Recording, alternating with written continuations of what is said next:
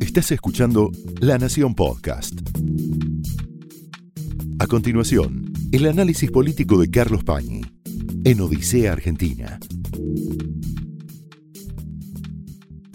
Bienvenidos a Odisea. Estamos todos mirando todavía el resultado de las elecciones de hace dos domingos.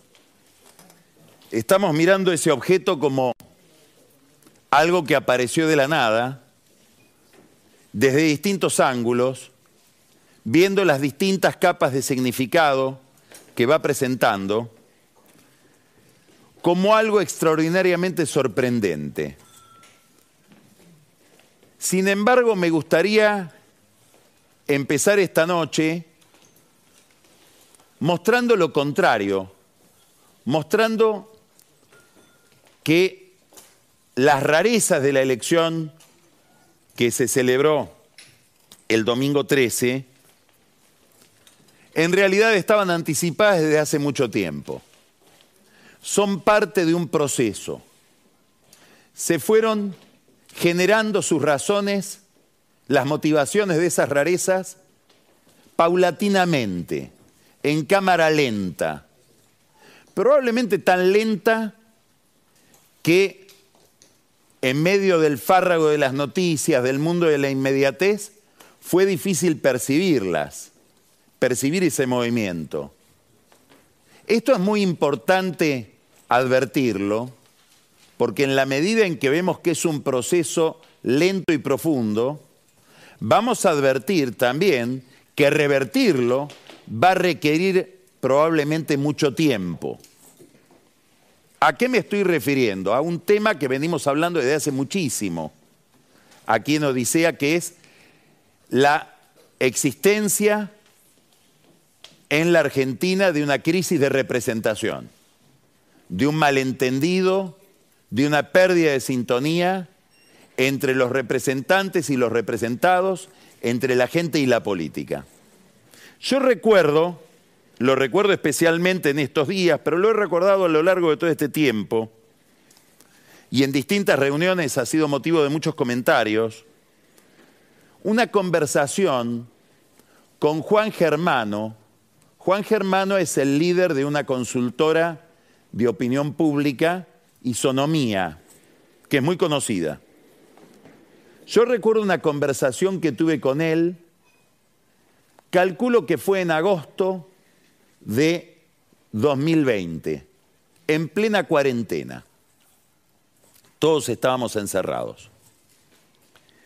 Y conversando con él una tarde por teléfono me dice, estoy asombrado porque me están apareciendo unos números de un estudio que estoy haciendo en este momento, que estamos haciendo en este momento, y son números raros.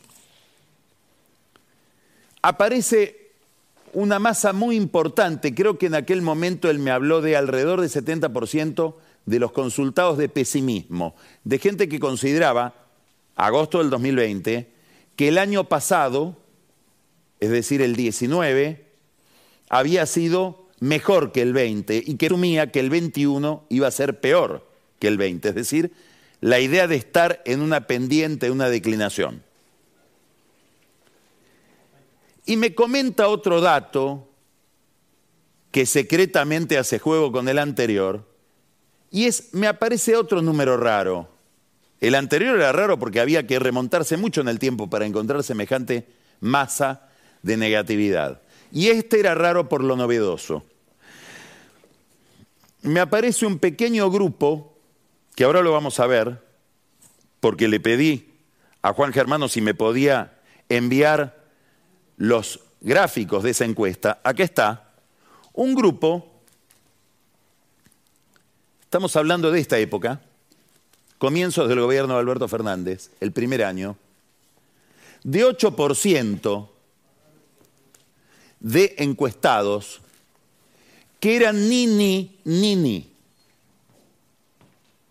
Me dijo en aquella oportunidad, me aparece un número que no aparecía antes. Acá no está. Son los que no quieren ni a Cristina ni a Macri. Eso sí había.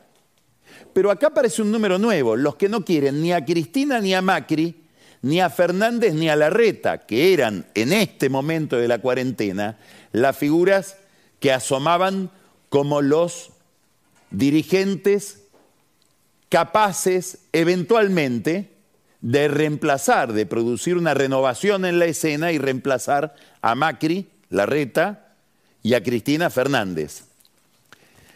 Ahora fíjense cómo evoluciona este número.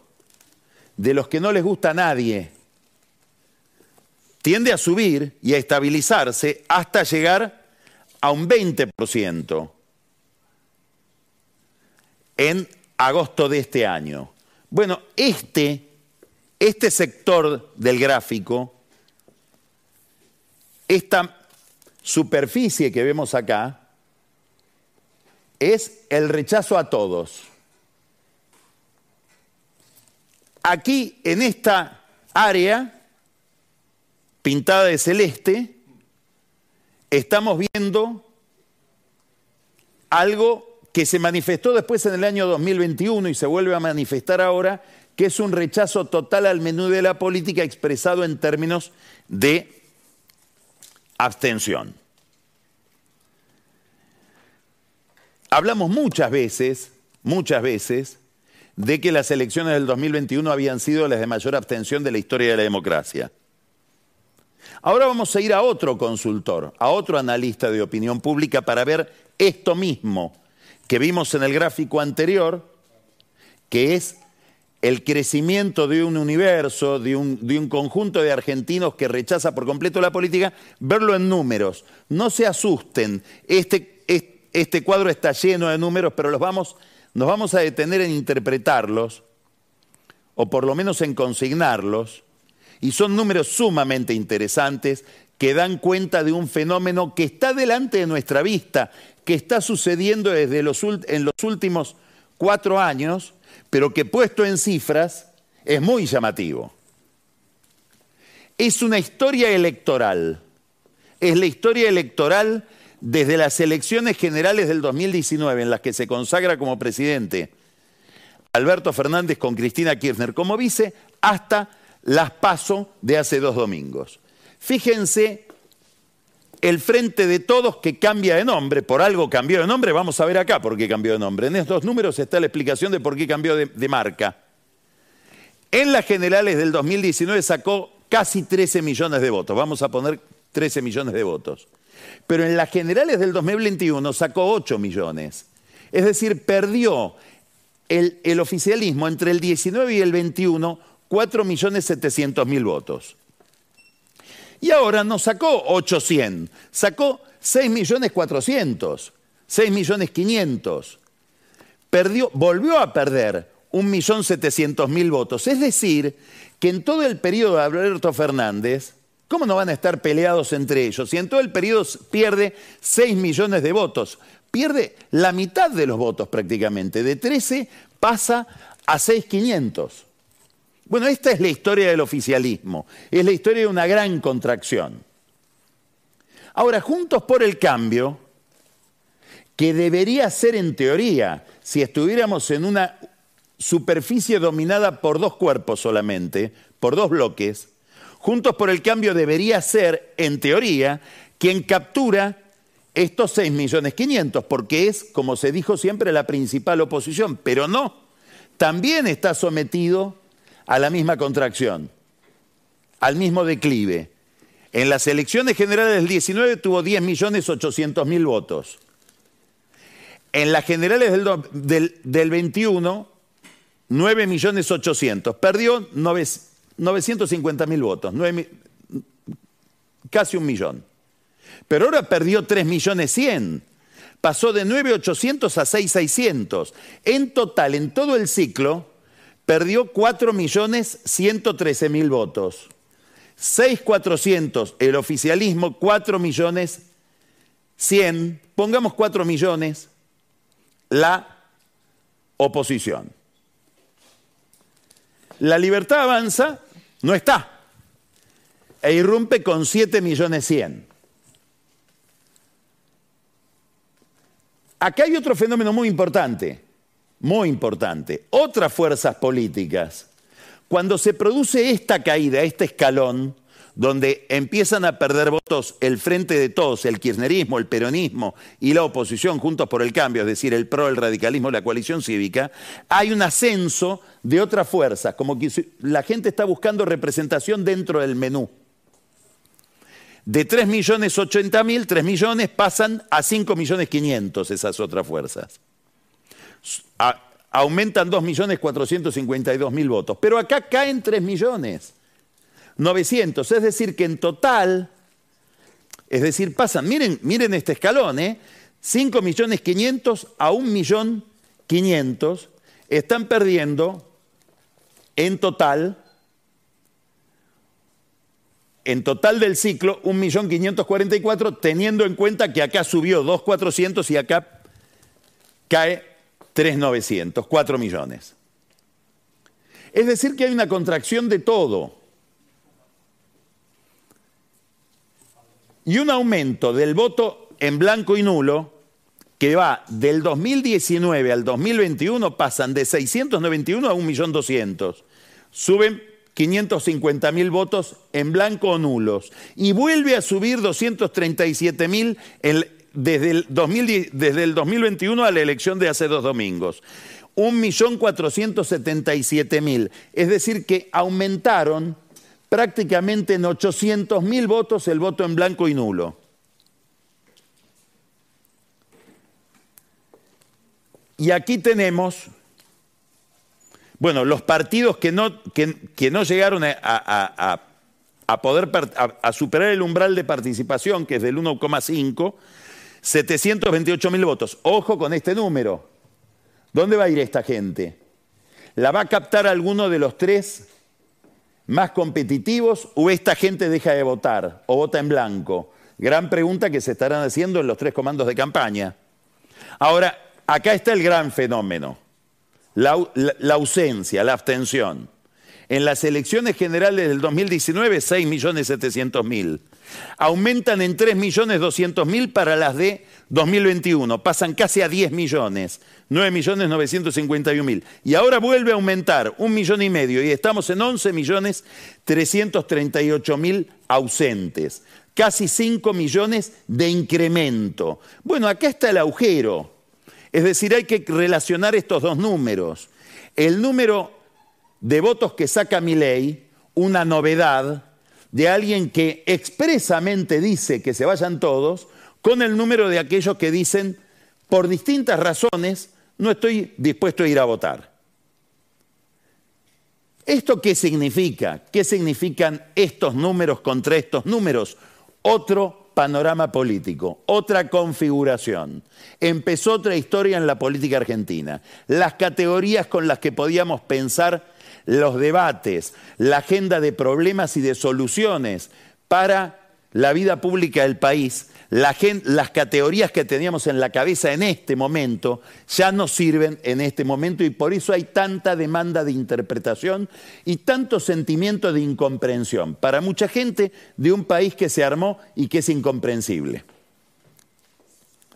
Esto es mucho más que mi ley. ¿Y por qué esto es importante? Bueno, anecdóticamente diría, obviamente es una provocación, porque en estos números, sobre todo en este, en este número que es la abstención, 11 millones de votos, está en buena medida cifrado el resultado de las elecciones del 22 de octubre, de las generales. Pero a mí me interesa otra cuestión en esta aritmética. Y es que a esta gente que está enojada y vota a mi ley, y al universo que hay dentro de, este, de estos 11 millones que también están enojados y no van a votar, a esa gente hay que hacerle el ajuste que los políticos dicen que van a hacer. Es decir, esta es la base sobre la cual hay que operar. Esta es la política para esa economía. Gente que, como dice un prestigioso cientista social, Juan Carlos Torre, Tal vez lo único que quiere escuchar es el mensaje de esos predicadores de la medianoche que dicen pare de sufrir. Esta gente está esperando que la política le diga pare de sufrir. Y la política lo que probablemente va a dar, en términos convencionales, es más sufrimiento, salvo que se le encuentre un sentido al sufrimiento, lo cual lo, lo vuelve menos doloroso, y ese sentido al sufrimiento se llama futuro, liderazgo, expectativas, cambio de clima. Habrá que ver si al final de este proceso electoral surge un instrumento político capaz de producir ese milagro. Vamos a hablar después, hoy tenemos un invitado muy interesante, es Alejandro Werner, hoy está al frente de un instituto de estudios económicos para toda América, para el continente americano en la Universidad de Georgetown, en Washington, pero es uno de los cerebros del programa que se negoció entre la Argentina y el Fondo Monetario Internacional a partir del 2018 durante el gobierno de Macri. Vivió en las entrañas del Fondo Monetario Internacional durante todos estos años y escribió un libro testimonial sobre esa experiencia. Va a ser muy interesante escucharlo, pero va a ser muy interesante escucharlo también sobre estos problemas los problemas que plantea en América Latina la relación entre política, una política donde se va pulverizando el poder, se va dispersando, se va generando una crisis de legitimidad, en países donde hay que hacer reformas que lo que requieren es justamente más política, más legitimidad, más autoridad, más creación de expectativa. Bueno, estamos en una trampa, estamos en una encrucijada complicada. En el centro de esta escena, por supuesto, está este fenómeno complejo que es Javier Milei. Hay mucho escrito durante todo este tiempo sobre Milei. A mí me interesan dos textos sobre todo. Uno es este que recomiendo leer. Es de la revista Anfibia, es una revista muy interesante que edita la Universidad Nacional de San Martín, donde hay un gran centro de, digamos, ciencias sociales. Anfibia es la forma en que se expresan esos investigadores, también hay periodistas. 11 tesis sobre mi ley.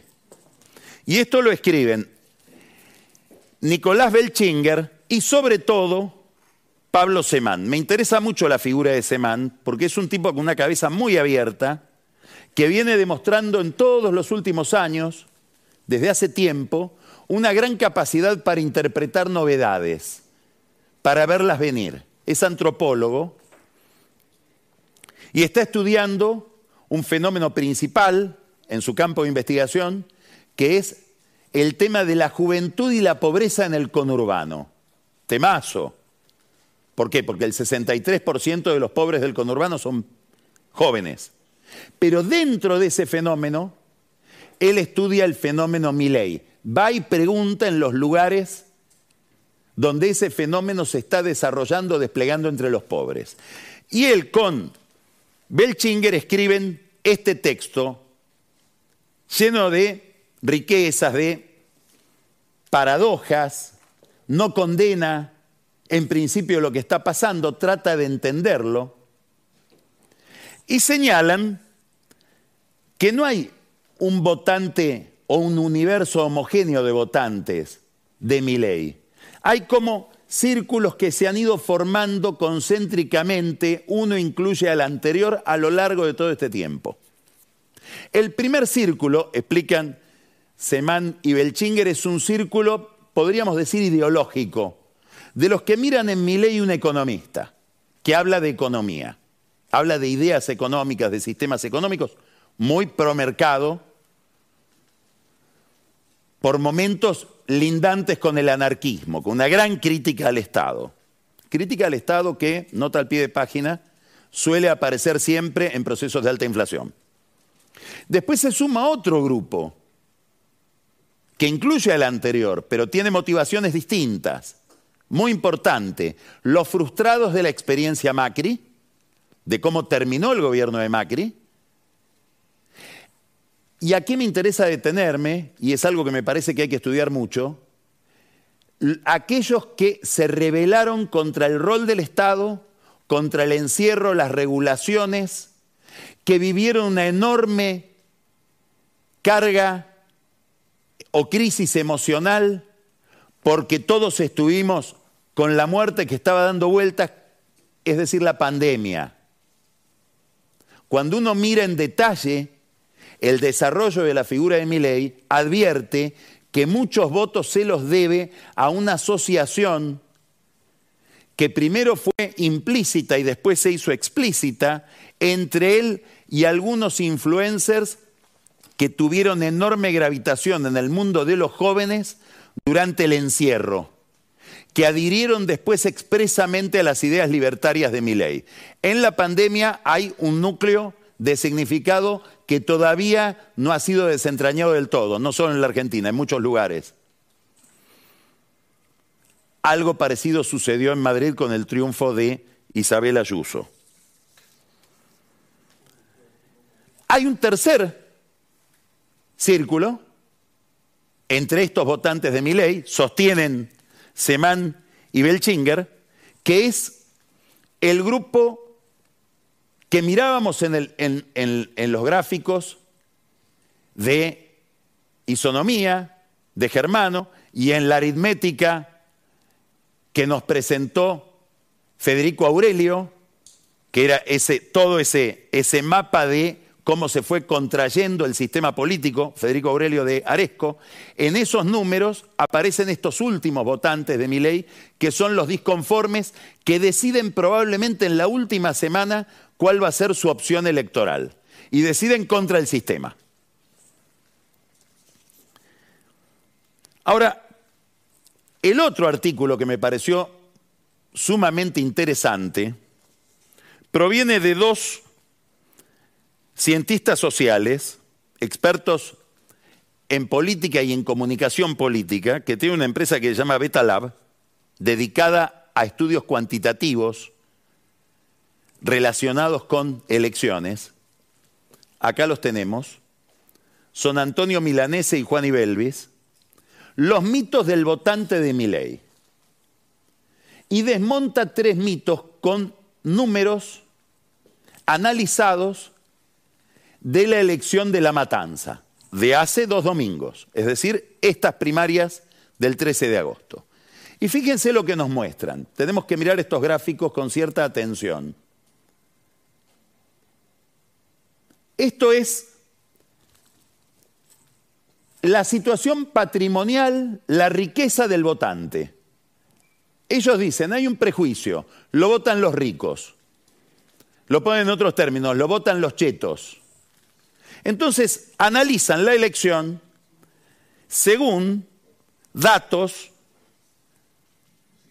que vienen de distintas bases de datos que permiten relacionar el voto con el valor de la propiedad en la que viven los votantes.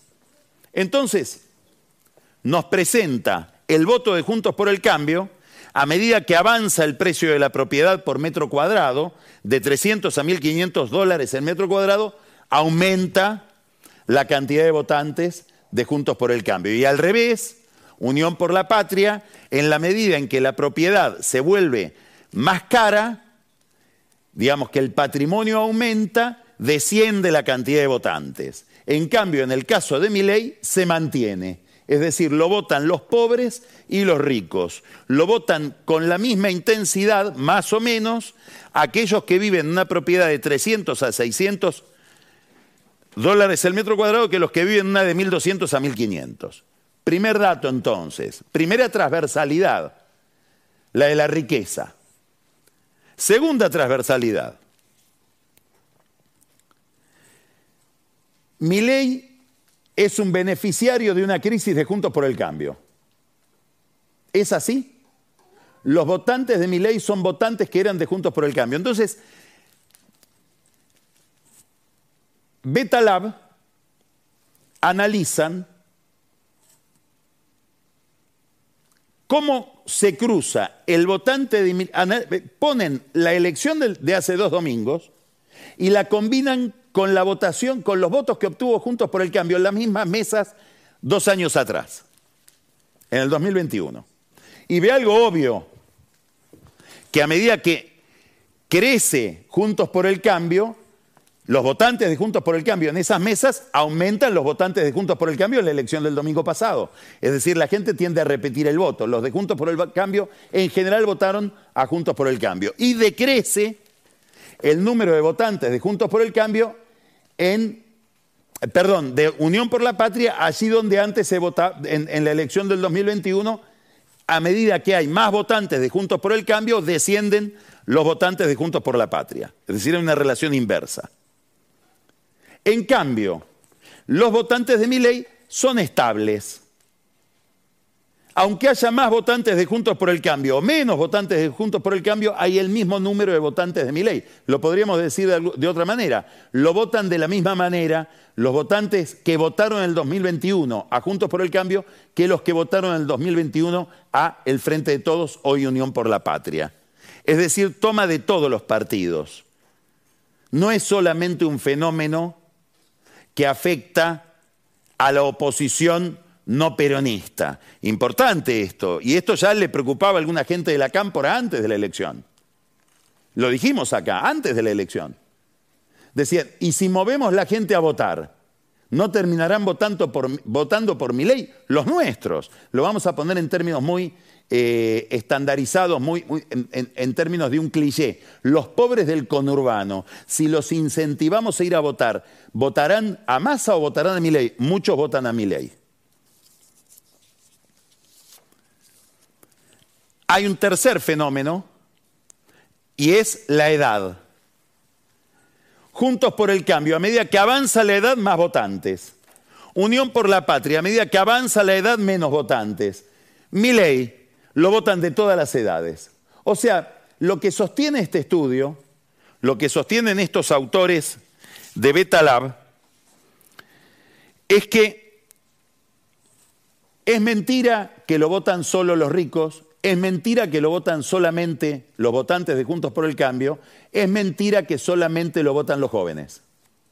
Estamos ante un fenómeno transversal que pone en tela de juicio entonces una forma a través de la cual organizamos nuestra visión de la política desde hace siglos, izquierda y derecha. Daría la impresión de que no sirve del todo para entender lo que está pasando. Lo vota mucha gente que se autopercibe de izquierda, pero igual vota a mi ley por otras razones. ¿Y cuáles son esas razones que representa el enojo? Y aquí es donde en mi ley hay un fenómeno que aparece cada vez más claramente en estos días, técnicamente, típicamente populista. En general el populismo, los populismos surgen siempre, si uno mira la historia, el caldo de cultivo es una crisis de representación. Una crisis de representación donde hay enojo.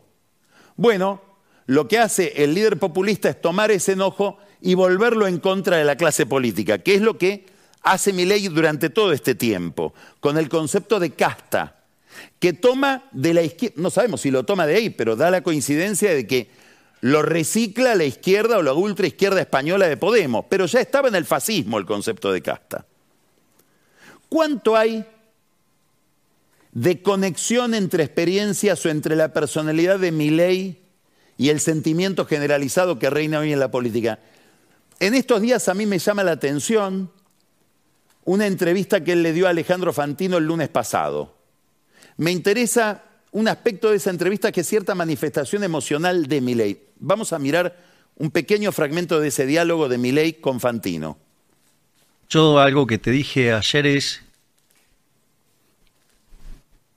A mí me emociona.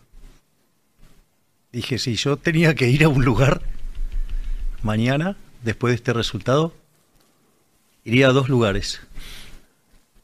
Uno con un amigo que está en el cielo y otro con vos, que son los los que verdaderamente Dios, son los padres de la criatura, por decirlo de alguna manera.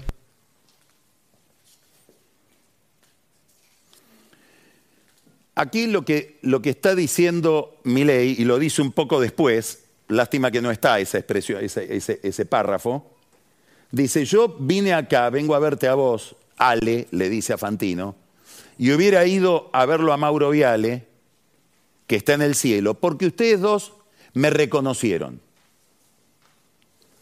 A ver, vamos a ver si está esa parte. Vos sos el que anticipó el apagón mediático, vos sos el que anticipó la carnicería que iban a hacer con mi vida personal. Y, y yo creo que eso no solo que alertó a los que los a los leones que ya habían despertado, sino que creo que fue fundamental en despertar más leones. Acá hay dos conceptos interesantísimos. Uno es una manifestación personal. Yo vengo acá, le regaló a Fantino el discurso, el, el- apunte del discurso que había pronunciado el domingo a la noche, porque vos me reconociste, porque a mí me hacían bullying y vos me reparaste.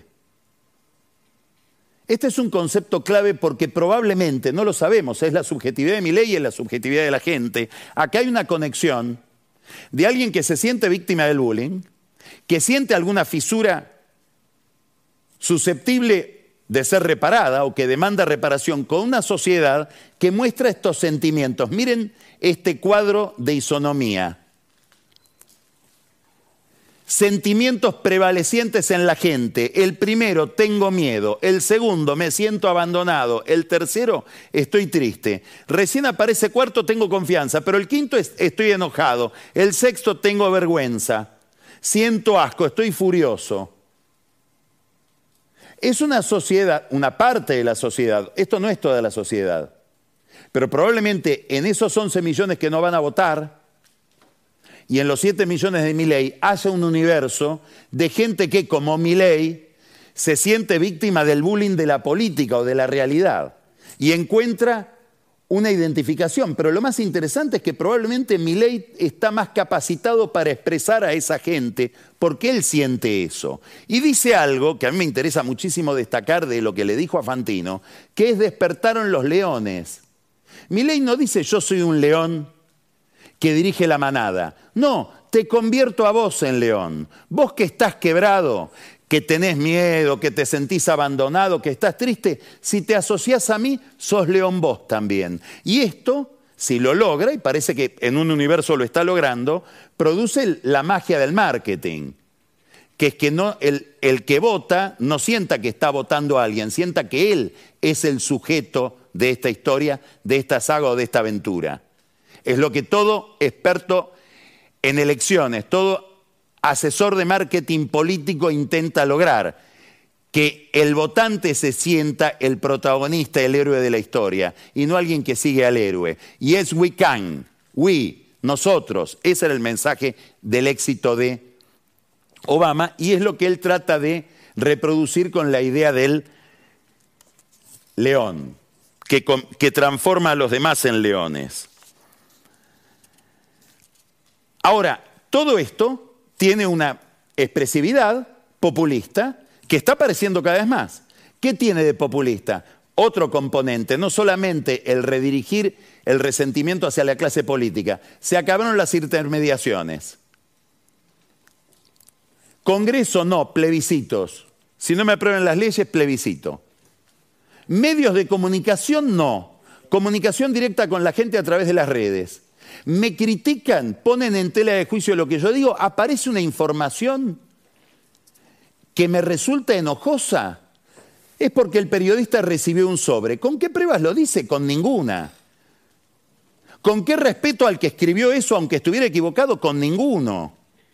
Entonces, es como que reaparece un populismo de otra orientación ideológica, con otro relato, pero del mismo, tan populista como lo que vivimos en los últimos 15 años. Les recomiendo enfáticamente que lean una nota que en este momento está en La Nación sobre el túnel secreto que hay entre Kirchner y Milei, escrita por Martín Rodríguez Yebra, que analiza muy bien esta reproducción populista con otro ropaje que está en el centro de la escena hoy y que tiene otro dato, la denuncia de un fraude que tampoco se prueba.